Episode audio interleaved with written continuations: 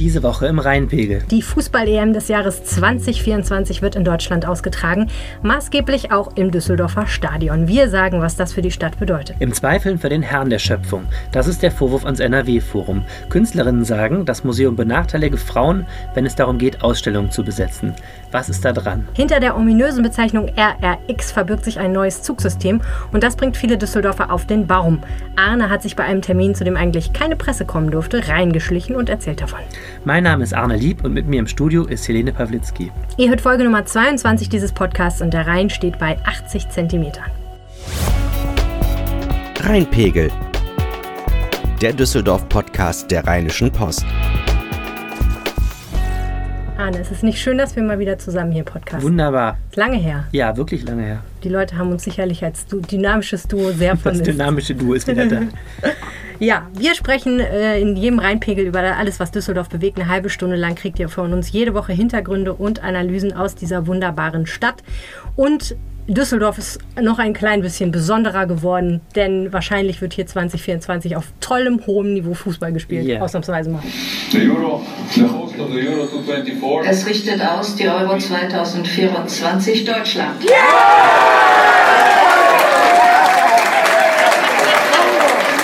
Düsseldorf tut mal wieder das, was Düsseldorf am liebsten tut, nämlich sich selber feiern. Diesmal, weil wir die aller, allerbeste Bewerbung unter allen EM-Städten hatten und jetzt wirklich die Weltelite des Fußballs kriegen. Jetzt muss man sagen, äh, es ist nicht so, dass Düsseldorf alleine die EM 2024 ausrichten Richtig, muss. äh, mit Partnern. Die Bewerbung, Partnern, ja. in der Bewerbung kamen auch noch andere Städte am Rande Echt? vor. Ja, Das habe ich heute überhaupt nicht mitgekriegt. Bei Also uns insgesamt die Bundesrepublik Deutschland. Ja, wo warst du heute? Ich war heute im äh, Düsseldorfer Rathaus, also in der Kämmerei, das ist ein Nebengebäude des Rathauses. Und da war die große Schlandparty. Ähm, Es war also das gemeinschaftliche Gucken der Übertragung aus Nyon. Da hat die UEFA ja die ähm, Entscheidung bekannt gegeben und da hatte die Stadtspitze zu eingeladen und äh, diverse Funktionsträger waren dabei, unter anderem äh, der DFB-Vizepräsident Peter Friemuth, Lumpi Lamberts von der Fortuna war da. Äh, Und ja, alle waren so aufgereiht, die wichtigsten Funktionsträger wie die, äh, wie die Kerzen und äh, wie die Orgelkerzen und haben da auf diesen Fernseher gestarrt und ihnen gegenüber standen äh, diverse Menschen mit Fotoapparaten und Kamerateams und warten alle auf diesen Moment, weil ne, es war ja klar, es wird gejubelt, wenn es Deutschland wird oder gemeinsam getrauert, wenn nicht. Ja, und dann wurde gejubelt. In Düsseldorf sollen möglicherweise fünf Spiele dieser Europameisterschaft ausgetragen werden. Wie sicher ist das? Das ist, also sicher sind vier Spiele. Das fünfte Spiel, ähm, da hofft man drauf. Ich habe auch nicht so ganz genau eruiert, äh, was da für, ähm, für eine Entscheidung jetzt hintersteckt. Also was klar ist, es gibt kein Eröffnungsspiel. Ähm, und es gibt kein Doch, es gibt ein Eröffnungsspiel, Also- aber nicht in Düsseldorf. ja, wie gesagt, die anderen Spiele, die anderen Städte sind ja heute nicht nur nebensächlich. Ne? Also wir kriegen das Eröffnungsspiel nicht, weil das Stadion ist zu klein und auch nicht das Halbfinale und auch nicht das Finale. Das wäre vielleicht auch ein bisschen zu viel verlangt. Ähm, aber ansonsten vier bis fünf Spiele heißt es und wer da spielt, ist natürlich noch nicht klar. Die Qualifikation hat noch nicht mal begonnen. Äh, natürlich hoffen jetzt alle auf Deutschland-Spiele und so, aber das ist jetzt reine Spekulation. Aber ich meine, immerhin, vier bis fünf Spiele ist doch schon mal nicht schlecht. Muss denn jetzt in Düsseldorf noch viel gebaut und getan und gemacht werden bis 2024, damit das klappt? Nein, also ähm, Düsseldorf hat eben eine Bewerbung eingereicht und damit überzeugt, dass die Infrastruktur schon verdammt gut ist. Das ist generell ja auch ein Vorteil der deutschen Bewerbung. Wir alle kennen diese traurigen Bilder aus zum Beispiel aus Südafrika, wo die da diese super Betonarenen hochgezogen haben, äh, wo dann eben diese vier, fünf Spiele stattfinden, danach äh, verrotten die Dinger gerade alleine in NRW gibt es so viele gute Fußballstadien auf Top-Niveau mit der richtigen Kapazität, dass du problemlos so eine WM schaukeln könntest oder EM schaukeln könntest. Und Düsseldorf hat dazu natürlich auch schon die vernünftige Verkehrsanbindung. Ja, wir haben jedes Wochenende Fortuna-Spiele äh, mit, mit 40.000 Zuschauern teilweise. Also ähm, da ist überhaupt kein Problem. Was halt passiert, zwei Sachen. Das eine ist, die UEFA hat halt so eine Checkliste, was er im Stadion machen ähm, können muss.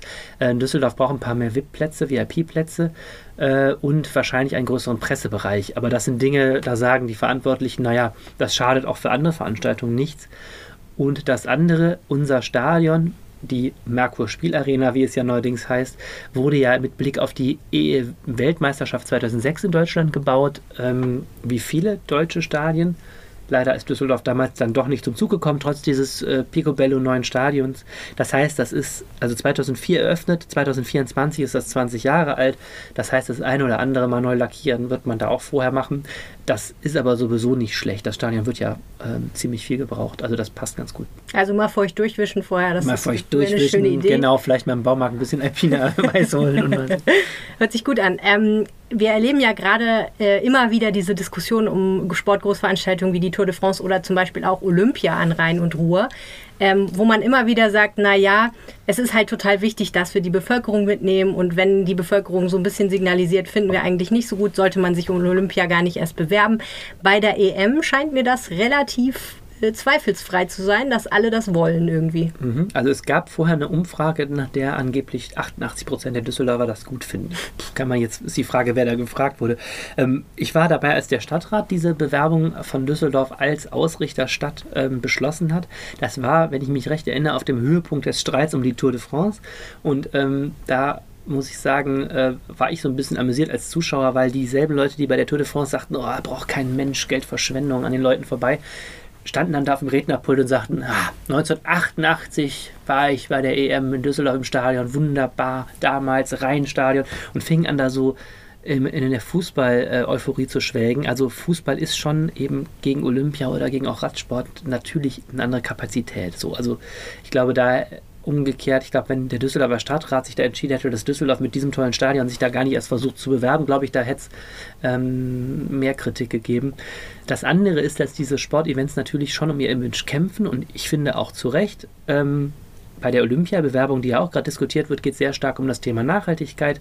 Ich finde auch, das sollte bei der Vorbereitung für die EM eine Rolle spielen, dass man sagt, okay, wir müssen vielleicht auch nicht immer die Milliarden hier auf den Kopf hauen, ähm, kurzfristig, sondern wir müssen auch mal der Bevölkerung zeigen, man kann sowas auch vernünftig, ähm, was jetzt ja auch nicht immer nur zweite Wahl gekauft werden, aber so, ne, dass man so, ein- so ein Maß findet, zu sagen, es muss nicht immer nur ähm, die große Dekadenz hier gelebt werden. Ich glaube, dann steigt auch die Bevölkerungsakzeptanz wieder. Hm.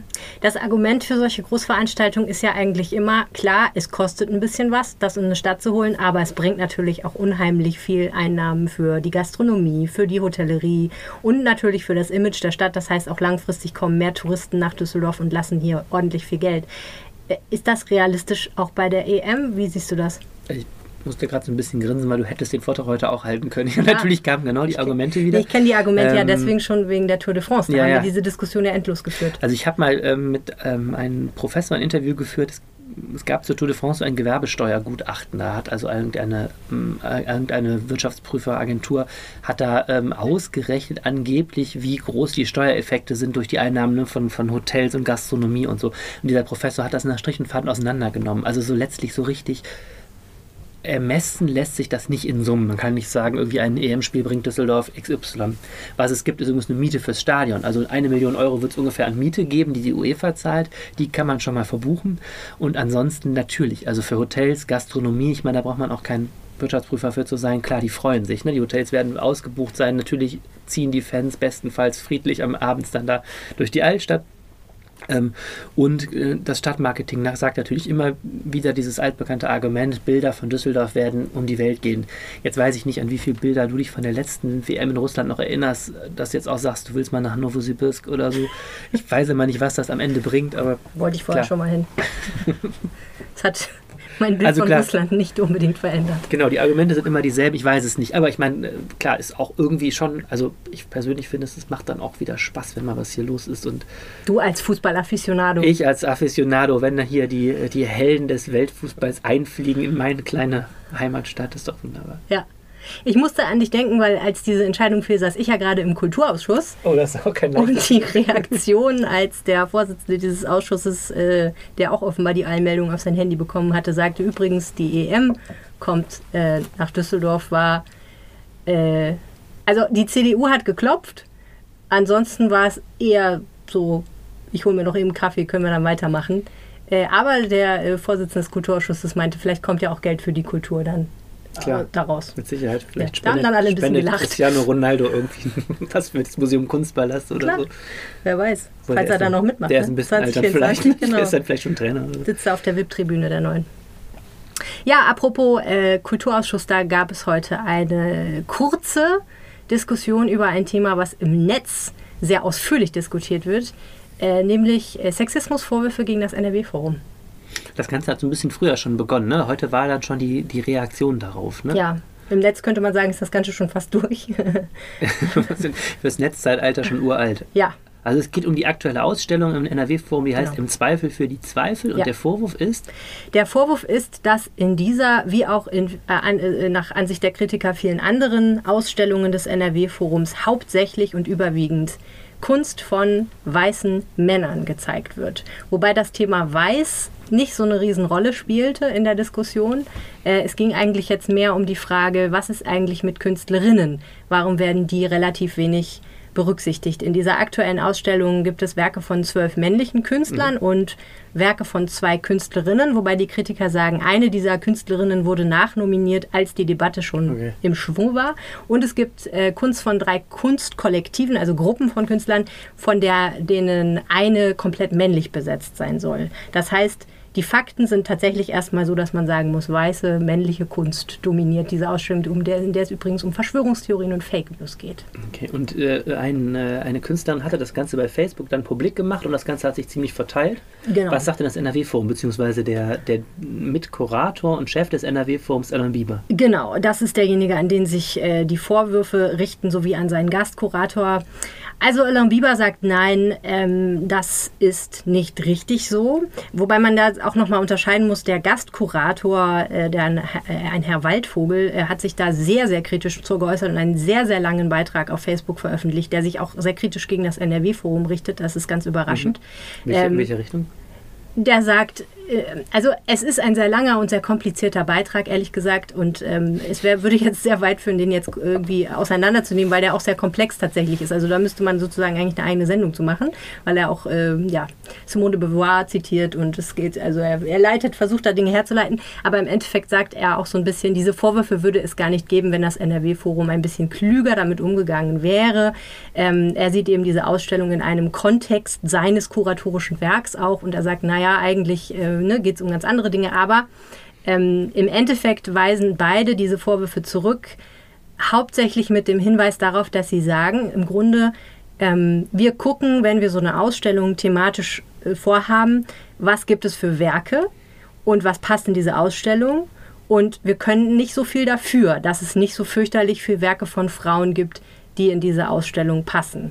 Sondern das ist eigentlich eine Frage von Strukturproblemen, die außerhalb unserer Macht liegen letztendlich. Und das bringt natürlich die Kritiker erst recht auf die Palme. Jetzt hat genau, jetzt hat diese erste erste Rechtfertigung hat im Grunde eigentlich erst eine zweite, noch viel größere Welle Ja. an Beschwerden nach sich gezogen, wenn ich es richtig verstehe. Genau. Ein offener Brief ist das, ne, mit 800 Unterzeichnern, glaube ich. Inzwischen sind es über 1000, Mhm. also die, die Zeit hat uns bereits überholt. Ähm, ja, also es sind über 1000 Unterzeichner, die eben sich, es ist auch ein sehr langer offener Brief, den man sich am besten auch einmal im Netz persönlich anschaut. Ähm, auf jeden Fall ist es so, dass die eben sagen, das ist eine, äh, eine, eine Rechtfertigung, die wir immer und immer wieder hören. Ähm, das kann doch nicht sein. Ähm, und also letztendlich ist das Wort Quote wird nicht benutzt, aber letztendlich wird gefragt, wie kann es denn sein, dass wir in diesen Zeiten immer noch auf sowas hinweisen müssen und dass die Entschuldigung immer noch ist, sorry, es gibt halt keine Kunst von Frauen, die wir benutzen können.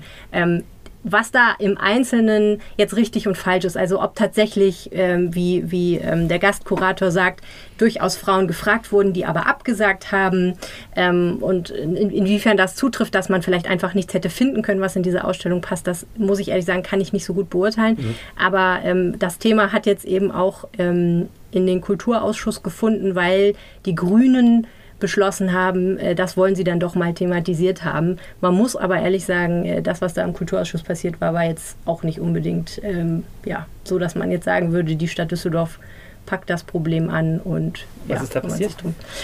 Ähm, also ursprünglich war das eine Anfrage der Linken, die haben gefragt ähm, nach der Gendergerechtigkeit an den Düsseldorfer Bühnen. Und zwar die Frage sozusagen, wie viele weibliche Autorinnen werden da gezeigt, wie viele weibliche Ensemblemitglieder gibt es, arbeiten die vor allen Dingen hinter den Kulissen, also sind die so in der Dramaturgie und als Soufflösen und so, oder dürfen die auch mal äh, richtig coole Sachen vorne machen? Wie viele Dirigentinnen gibt es ähm, an der Tonhalle? Und so weiter und so fort. Also ne, wie viele Regisseurinnen ähm, sind an Oper und Schauspiel unterwegs? Und die Antwort auf diese Frage war äh, nicht so viele. Und die Antwort ist da auch ganz unverhohlen, äh, vorgetragen durch den Ja. Kulturdezernenten der Stadt eben äh, als Antwort der, der Bühnen. es gibt nicht so viele Regisseurinnen und es gibt zum Beispiel, das fand ich interessant, sagt die Tonhalle auch nicht so viel Dirigentinnen im etablierten Bereich über 50. Das heißt, die sagen eigentlich alle, Theo, es gibt wohl schon mehr Frauen jetzt, aber die sind alle noch relativ jung und nicht etabliert und deswegen passen sie noch nicht in unsere Spielpläne. Also die dürfen noch nicht mit den Großen mitspielen. Wir versuchen aber, sagen die, durch Nachwuchsarbeit zu arbeiten. Daraufhin haben die Grünen gesagt, okay, jetzt benutzen wir diese, diesen Tagesordnungspunkt, um mal zu fragen, wie sieht es denn jetzt mit dieser Debatte aus? Und die Antwort äh, des Kulturdezernenten war da. Äh, ja, man müsse ja auch sehen, dass am NRW-Forum durchaus auch Ausstellungen zu Werken weiblicher Künstler äh, sind. Also zum Beispiel beim Foto-Weekend in diesem Jahr, nee, Düsseldorf Foto heißt das, Entschuldigung, das ist ja das Falsche. Also Düsseldorf Foto, was das NRW-Forum ausrichtet, gab es Ausstellungen zu den Fotografinnen Helene Kölbel und Louise, Louise Dahl-Wolf. Also ja, das sind Werke von Frauen. Ähm, der Kulturdezernent hat dann aber auch gesagt, er hätte mit Ellen Bieber gesprochen und Ellen Bieber sagt, ähm, erstens, mein Team ist überwiegend weiblich. Zweitens, ähm, äh, wir machen auch demnächst wieder ganz viele Ausstellungen mit Frauenbeteiligung und so weiter. Also es ist, hat alles so was von, äh, regt euch mal bitte nicht so auf, wir arbeiten dran. Äh, spannend war dann aber, wie diese Debatte endete, nämlich mit einem Schlusswort des Vorsitzenden von der CDU dieses Kulturausschusses, Friedrich Konzen, der sagte, erstens, wir haben ja im Moment aktuell eine schöne Ausstellung im äh, Museum Kunstpalast zu Sportwagen der 50er bis 70er Jahre. Die hätte man sich ja angeguckt und es wäre natürlich einigermaßen schwierig, so eine Ausstellung zu machen, wenn man Frauen ähm, äh, da beteiligen wolle, denn schließlich hätten in den 50er bis 70er Liefern Jahren schlicht smart. keine Frauen.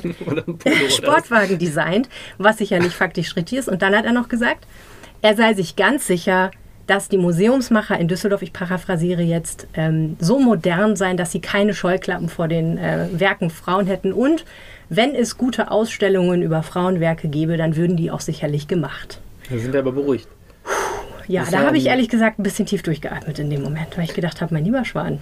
Ist ein mega schwieriges Thema, ne? Ja, aber also das ja. in dieser Quotendiskussion, andererseits diese, äh, andererseits einfach zu sagen, irgendwie, ja, es gab halt leider keine Werke von Frauen, die jetzt gut genug waren, sozusagen, um diese Ausstellung zu kommen, ist irgendwie auch sowas, was man Ja. mal tief hinterfragen kann, dann, ne? wie das zustande kommt, so eine, so eine, so eine Position. Also dieses Qualitätsargument hat jetzt Herr Konzen gebracht. Man muss aber dazu sagen, dass Alain Bieber sich ja in einer Replik auf einen der Kritik auch schon ein bisschen unglücklich ausgedrückt hat, indem er gesagt, so was ähnliches, so grob in die Richtung, was man so hätte lesen können, gesagt hat. Ich weiß gar nicht, ob er das so meint.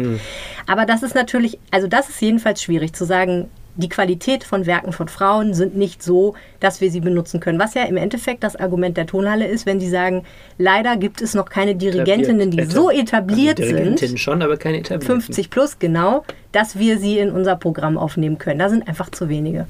Ne, das ist natürlich, puh. Ähm, man kann natürlich sagen, okay, wenn jetzt jemand eine Ausstellung machen will zu einem bestimmten Thema und er guckt und es gibt halt vor allen Dingen Werke von Männern, die da reinpassen konzeptorisch, ist es okay. Äh, aber natürlich haben auch, finde ich, die Kritikerinnen vor allen Dingen ja recht, wenn sie sagen, das wird das Problem auf lange Sicht leider nicht lösen, sondern irgendwie Weil müssen wir ja mal dahin kommen. werden, quasi. Ja, und, und natürlich kannst du auch äh, argumentieren, wenn Männer vor allen Dingen diese Ausstellungen kuratieren, in diesem Fall ist das ja so, dass zwei Männer das waren, mm, ist der Blick dann so, dass die sagen, nehmen wir mit. Aber das ist eine super schwierige Diskussion. Also es geht ja so weit, dass, dass der, äh, der Co-Kurator dieser Ausstellung gesagt hat, so sinngemäß, ähm, es liegt nicht an ihm, es ist halt auch einfach so, dass die Gesellschaft Künstlerinnen als Künstlerpersönlichkeiten nicht akzeptiert, weil das Bild, was wir vom Künstler haben, ist immer noch männlich dominiert. Und deswegen haben Künstlerinnen es ohnehin Ja, auch sehr durch die Faust ins Auge irgendwie. Ja, dafür hat er auch super viel Kritik im Netz eingesteckt. Also das war auch nicht so feierlich, was da noch unter seinem Facebook-Beitrag stand. Okay. Aber ne, es ist eine hitzige Diskussion. Aber was ich total spannend finde, ist, wer- wer diese Diskussion für eine wahnsinnige Fahrt aufgenommen hat. Ich habe diesen ersten Facebook-Beitrag gesehen von dieser Künstlerin, Hm.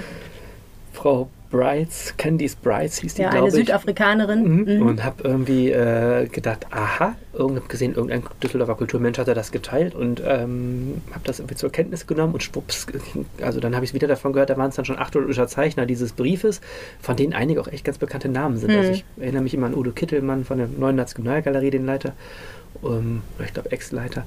Und ähm, das ist schon irgendwie was, was scheinbar richtig die Kunstwelt jetzt bewegt und Ja. auch so eine Dynamik annimmt, wo ich auch recht mal gespannt bin, wie das jetzt auch so in der Kommunalpolitik weiter diskutiert wird. ne? Ja, ich finde es auf jeden Fall, erstmal ist es ja sinnvoll, dass das diskutiert wird, wenn es die Gemüter bewegt. Ich glaube, es ist nicht schlau, das abzubügeln, in keinem Fall. Also nicht vom NRW-Forum und auch nicht vom Kulturdezernenten. Ich glaube, ähm, da kann man cleverer mit umgehen. Ähm, ich glaube, Geifern ist da auch nicht angesagt. Also es gibt schon jetzt auch ähm, Einlassungen dazu ähm, in sozialen Netzwerken, wo ich sagen würde, ganz ruhig, äh, liebe Frauen, nicht jetzt äh, so komplett äh, alles verdammen, was Männer machen, weil die bemühen sich ja vielleicht auch trotzdem, könnte ja sein. Aber ja, also äh, die Grünen haben auf jeden Fall gesagt, wir bleiben an der Sache dran. Da kann man sich ja mal drauf verlassen, dass die das tun. Insofern schauen wir mal. Okay. Okay, so. Jetzt kommen wir noch zu einem schönen Männerthema, was Ja, Technisches. ne? endlich, tut. Da habe ich ja als Frau keine Ahnung von, aber kommt. du kennst dich mit Zügen ja, Ja. sicher. Hattest du eine Modelleisenbahn als Kind? Nee, mein Opa hatte so eine tolle mit so einem, ähm, es gab doch mal so in den 40ern so einen, so einen silbernen Zug mit so einem Propeller hinten. Die hat er manchmal aufgebaut, aber auch nur zu Weihnachten. Und da dürfte ich nie ran, weil ich ähm, damals wie heute ziemlich chaotisch mit solchen Sachen umgegangen bin und dann äh, hat er die aufgebaut. Aber das ist meine einzige Modelleisenbahner-Erfahrung. Gut. Wir reden ja auch nicht von der Modelleisenbahn, sondern wir reden von einem ausgewachsenen äh, Personenzug namens. RX, Rhein-Ruhr Express, der eines schönen Tages in ferner, ferner Zukunft mal ähm, das Ruhrgebiet und das Rheinland deutlich besser anbinden soll. Und das Problem ist natürlich immer, wenn man sowas tut, dann freuen sich die Leute, die im Zug drin sitzen, aber die Leute, die außen äh, wohnen, da wo der Zug vorbeifährt, freuen sich vielleicht nicht so doll. Genau.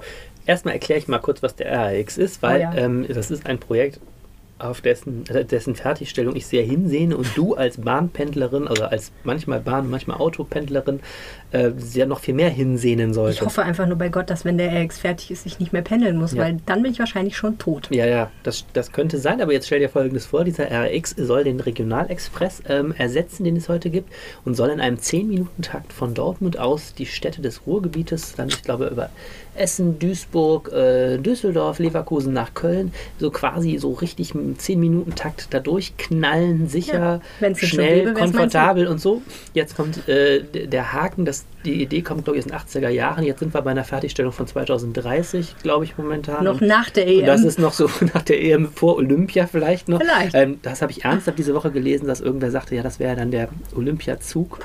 Ich glaube, das wird eher Olympia 2064, so wie es gerade läuft. Aber also wäre eigentlich genau das, was wir verkehrsmäßig in NRW bräuchten. Ne? Jeder, der mal abends feiern war oder auch tagsüber mal einen Termin hatte von Düsseldorf aus in Köln, Mhm. weiß ja, dass diese Regionalexpresse da nur zweimal die Stunde fahren, Mhm. dann auch nicht im Halbstundentakt, sondern wann sie wollen und dann auch sehr gerne nicht. So, und das ist eigentlich eine, einem der größten urbanisierten Flächen äh, der Welt eigentlich nicht würdig, was hier an der Bahn passiert. So, das war die Werbeveranstaltung für den RX. Ich finde daran eigentlich nur lustig, dass du denkst, dass das ein komfortabler, schneller, pünktlicher Zug sein wird. Aber okay. Ich meine, es ist ja noch lange hin und bis dahin, äh, ja. Wer weiß. Aber Ich meine, um jetzt nicht zu weit abzudenken, aber ich denke mir immer, wenn dieser Zug fertig ist, dann werden wir alle nicht mehr Zug fahren, sondern dann wird äh, es endgültig ein Röhrensystem geben, was uns Ja. einzeln durch die Gegend Ja, schießt oder- beamen oder ich war weiß letzte nicht, Woche auf einer, einer Podiumsdiskussion zum Thema Mobilität. Da war ein Startup aus München, die wollen mit Elektro-Kleinflugzeugen Berufspendler, also da sollen die Leute morgens in Aachen losfliegen mit dem Elektro-Kleinflugzeug. Die waren total überzeugt, dass das die Zukunft Ohne. der Mobilität ist. Wir werden sehen. Whatever. Vielleicht ist es auch eine Mischung. ähm, was aber interessant daran ist, ist natürlich, es bewegt die Düsseldorfer enorm, weil dieser Zug durch Düsseldorf durchfahren wird und das wird so einige bauliche Maßnahmen mit sich bringen. Genau, also damit dieser Zug, äh, sicher, pünktlich und schnell ist, ähm, wird an vielen Stellen die Bahnstrecke erweitert. Heute gibt es auf dieser Nord-Süd-Strecke durch Düsseldorf, also von Angermund ne, so über den Flughafen Derndorf, Wehrhahn, Oberbilk, äh, Reisholz, Benrath, dann rüber nach Leverkusen weiter, wird diese Strecke an vielen Punkten von vier auf sechs Gleise erweitert. Das ist eigentlich erstmal für die Anwohner total gut, denn diese Strecke ist heute schon eine der meistbefahrenen in NRW. Bis jetzt gibt es hier überhaupt keinen Lärmschutz an dieser Strecke. Das hat damit zu tun, dass die Bahn dort, wo sie nichts verändert, fahren darf. Es gibt einen Bestandsschutz für diese Strecken. So, jetzt wird eben für diesen RAX diese Strecke ausgebaut, weil ähm, mit den vier Gleisen hast du ständig diese Ausfälle, von denen wir gerade so sprachen. Ähm, das hat für die Anwohner den Vorteil, dass es erstmals Lärmschutz nach heutigem Standard geben muss. Vorteil. Nachteil, dieser Lärmschutz sieht an manchen Stellen auch einfach scheiße aus. äh, weil die Bahn will den gewährleisten äh, in erster Linie durch vier Meter hohe Wände. Und ähm, das es gibt diverse Probleme. In Angermund ist diese Strecke mitten durch den Dorfkern durch. Da hast du ne- die ganzen Dorfkern total durchschnitten durch diese Wände. Und in der Innenstadt hast du das Problem, ähm, da sind die, ist die Wohnbebauung sehr nah an diesen ähm, Gleisen. Das heißt, wenn du da auf die ja auch noch erhöht liegenden Gleise vier Meter noch drauf machst, haben die Leute im Erdgeschoss alle kein Licht mehr. Tja, So. gucken raus, gucken auf eine Wand. Gucken raus auf die Wand. Entsprechend wird das Thema seit Jahren ziemlich heiß diskutiert, weil jetzt gibt es halt noch die Möglichkeit, innerhalb dieses Verfahrens ähm, da möglicherweise Veränderungen herbeizuführen. Und du warst bei so einer Sitzung dabei, wo man als Anwohner äh, sagen konnte, finde ich alles nicht so gut. Ja, genau, noch einen Schritt weiter sogar. Es gibt also die, die Planung für den Abschnitt zwischen Reisholz und Wehrhahn, um den ging es, die sind schon relativ weit. Die Bahn hat also ihre Planung eingereicht und bevor die bauen darf, braucht sie Baurecht. Ähm, das ist also ein total formales und mega kompliziert klingendes Verfahren und das ist dann so, die Menschen, die was da, also die Bahn legt diese Pläne aus und sagt, Freunde, wir bauen jetzt das, wenn uns keiner stoppt. So, und dann dürfen alle Menschen ähm, dürfen dann Einwendungen stellen. Also du darfst dann sagen, stopp, Einwendung, ich bin hier, bin hier im Erdgeschoss, ich kriege kein Licht mehr, tut was. Klingt So. ja eigentlich total toll. Ja, das ist halt äh, gelebte Demokratie. Bürgerbeteiligung. Äh, Bürgerbeteiligung. So, und dann kommt, schrei- schreibt die Bahn zurück, dir als Einwender und sagt, ja, schade, dass wir kein Licht mehr kriegen, aber wir kriegen es nicht anders hin oder irgendwas und erklärt dir das alles. So, und dann passiert als letztes ein sogenannter Erörterungstermin. Da dürfen dann alle Menschen, die eine Einwendung geschickt haben, hingehen und dürfen mit der Bahn nochmal vor Ort diskutieren. Und da darfst du eigentlich nicht hin als Presse oder als Beobachter, sondern nur, wenn du so eine Einwendung hast. Aber wir sind ja findig und äh, ich habe also so eine Vollmacht gekriegt und dürfte ich da mal reinsetzen. So, so. Hast du dich mal wieder reingezeckt. Reingeschlichen habe ich mich. Aha. Na gut, und was hast du da erlebt? Ich habe erstmal äh, eine ganz deprimierende Faktum erlebt. Es gab 2174 Einwendungen, also 2174 Menschen, die was eingewendet haben. Da waren 25 äh, und sehr viele leere Stühle. Das lag daran, dass das Ganze dienstags morgens war, also mitten in der Arbeitswoche. Und ich glaube auch daran, dass echt äh, nicht viele Menschen glauben, dass so eine Einwendung, wenn die Bahn sich schon einmal negativ beschieden hat, noch besonders viel ändert, wenn man jetzt mit denen da diskutiert. Und da saßen also vier Leute von der Deutschen Bahn oben auf dem Podium und da saßen dann vier Leute von der Bezirksregierung, die moderiert das so, äh, Verfahren, ähm, saßen auf der anderen Seite der, der Bühne und unten guckten dann die Antragsteller so hoch und konnten also dann Fragen stellen, mussten dann aufstehen und sagen, mein Name ist, äh, nee, die mussten sagen, mein Name ist Müller, Einwender 1223, ich habe folgende Einwendung. So, und dann kriegten die halt eine Antwort. Und das Bizarre war, die Stadt Düsseldorf ist also da auch Einwender, wenn du so willst. Also da war Hm. einer vom Oberbürgermeisterbüro, der hat erstmal auch 134 Einwendungen vorgetragen. Das war auch nicht sehr bürgerfreundlich, weil du musstest dir erstmal diesen Vortrag anhören. Der hat die auch gar nicht vorgetragen, sondern nur seine Stellungnahme. Der sagte, zu Punkt 75 sage ich, akzeptiert. Zu Punkt 76 sage ich, die Einflugschneise muss weiter nach links gelegt werden und so. Wow. Also ähm, Das war so richtig schön für dich. ja, Ein es war, es war wie ein guter Krimi. Ja. Ähm, nein, aber ich meine, ich kenne das Thema jetzt länger und äh, ich weiß eben, auch das ist immer so ein Thema bei Bürgerbeteiligung. Man stellt sich als Bürger natürlich, dann sagt das Bürger natürlich, warum machen die diese Wand nicht transparent? Hm. So, und dann kriegst du immer erstmal so eine Antwort, das geht rechtlich nicht, das geht technisch nicht. Und so, dann kommt da Schallschutz, Gutachter, Anwälte. Bahnbau ist nun wirklich auch einfach kein Thema, was du, was für Laien verständlich ist. Ja. Und daran scheitert natürlich so eine Bürgerbeteiligung schon auch, dass ähm, diese Initiative in Angermund hat mehr als 100.000 Euro am Schluss für Gutachter inzwischen schon ausgegeben, weil die sagt, wir müssen uns auch selber die Kompetenz holen, dass wir überhaupt mit denen auf Augenhöhe reden können. Die erzählen uns sonst das, die erzählen uns natürlich immer, es geht nicht bei allen, weil die vielleicht auch Interesse haben, ihre Planung einfach mal durchzuziehen, weil dieser Zug ja auch irgendwann mal fertig sein soll. Ähm, und ähm, das ist dann echt nicht, nicht auf Augenhöhe, was man nicht, nicht mal der Bahn immer vorwerfen kann. Aber ich fand es doch mal echt ganz spannend, auch ähm, es erfordert ja auch viel von so Bürgern da aufzustehen und zu sagen, hören Sie mal, Ja, ja die ähm, müssen und ja sich da keine frei nehmen, ne? So. Ja, auch dieses freie Sprechen und dieses überhaupt, sich da hinzustellen Ja. und mit so, einem, mit so einer Institution da Schreien anzufangen ähm, oder einen Konflikt zumindest anzufangen. Ich fand es total spannend, das mal mitzu Ja, mega. Das ist halt auch, es sch- schlagen da so zwei Herzen in meiner Brust. ne? Auf der einen Seite bin ich natürlich auch äh, jederzeit populistisch dabei zu schreien, warum dauert das so lange, verdammt Genau, nochmal. ja. Aber auf der anderen Seite denke ich mir auch, wenn ich, wenn ich da einen Artikel dazu lese und ich das jetzt so schildern höre, das ist natürlich grotesk. Das ist ja nicht, also ich meine, Bürgerbeteiligung, darunter stellt man sich ja ein bisschen was anderes vor. Das ist ja, wie, wie du sagst, nicht auf Augenhöhe, sondern es hat, man denkt sofort an David gegen Goliath und Das sagen die witzigerweise jedes Mal. natürlich, ja. David, aber was so, ich, okay, ich was ich, entschuldige äh, mich für das ausgeleierte Nein, Bild. aber ist ja, na, ja Aber, aber ne, also ist es ja im Endeffekt treffend. Das Problem ist einfach, äh, was, ist, was wäre der Mittelweg? So. Weißt du, was ich total, daran total schwierig finde, ist, ähm, dass, das, äh, dass die immer so eine There is no alternative Politik haben. Also da ähm, meldet sich jemand und sagt, hören Sie mal, können Sie die Wand nicht einen Meter niedriger Mhm. machen? Und dann sagt der, ja, nicht, dass wir das nicht geprüft hätten, sagt dann jemand von der Bahn, aber es geht technisch nicht, weil die Oberleitung Mhm. oder so. Und dann sagt er, ja, aber Sie können die Oberleitung da auch ein bisschen verschieben.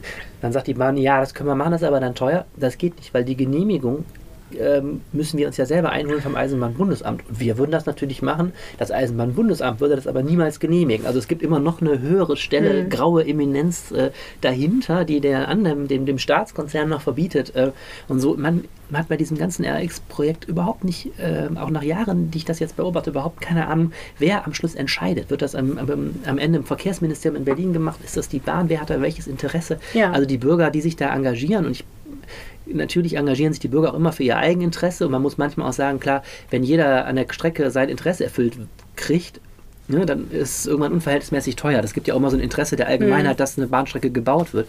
Aber andererseits, ähm, es ist ein, äh, Es ist sehr schwer dagegen es ist ein. Labyrinth der grauen, grauen, grauen Funktionsträger, die da. Ähm, Und was ja sicherlich feststeht, ist, entschieden wird es an anderer Stelle.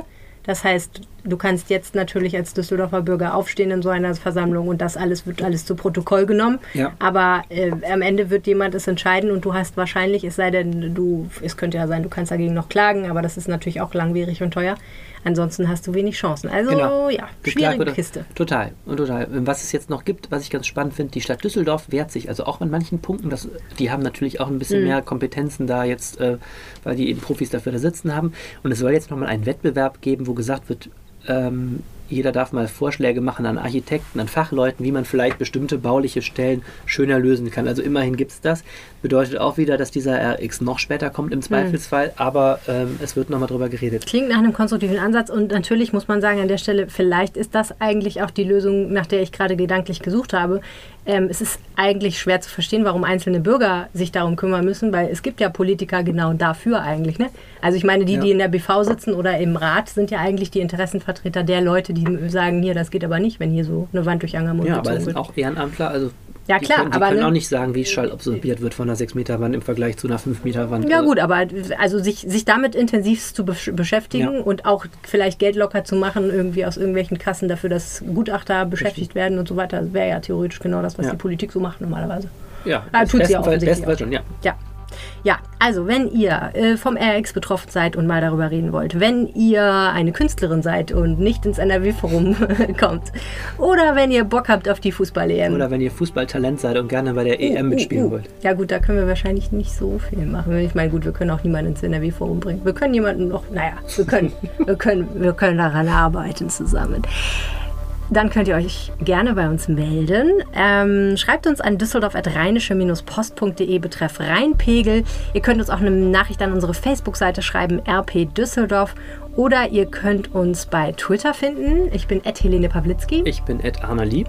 Und wenn ihr uns einen Riesengefallen tun wollt und dieses Format schön findet, dann abonniert doch diesen wunderbaren Podcast zum Beispiel bei iTunes. Lasst uns eine Bewertung da, da freuen wir uns wahnsinnig und anderen Menschen wird dieser Podcast empfohlen. Ihr könnt ihn aber auch gerne anderen Leuten einfach so empfehlen. Oder bei Spotify könnt ihr ihn auch abonnieren. Bei Spotify kannst du ihn auch abonnieren. Wobei abonnieren kann man ihn abonnieren. Folgen heißt das dann, Man kann, ja, man kann ihm folgen. Du bist so ein Digital Man. Ja. Nee, das wollte ich nicht sagen müssen. Dafür bist du zu Digital alt. Man ist auch geil. Der Digital Cool, Man, alle ich, lieb. schreibe ich mir auf die Visitenkarte jetzt. Ja, ist doch schön. Ich bin Cross-Media-Redakteurin und du bist Digital, Digital, Digital Man. Yeah. Jo, ja, das war der Rheinpegel für diese Woche. Macht's gut, schöne Woche. Tschüss. Mehr im Netz. Alle Nachrichten aus der Landeshauptstadt findet ihr auf rp-online.de slash Düsseldorf.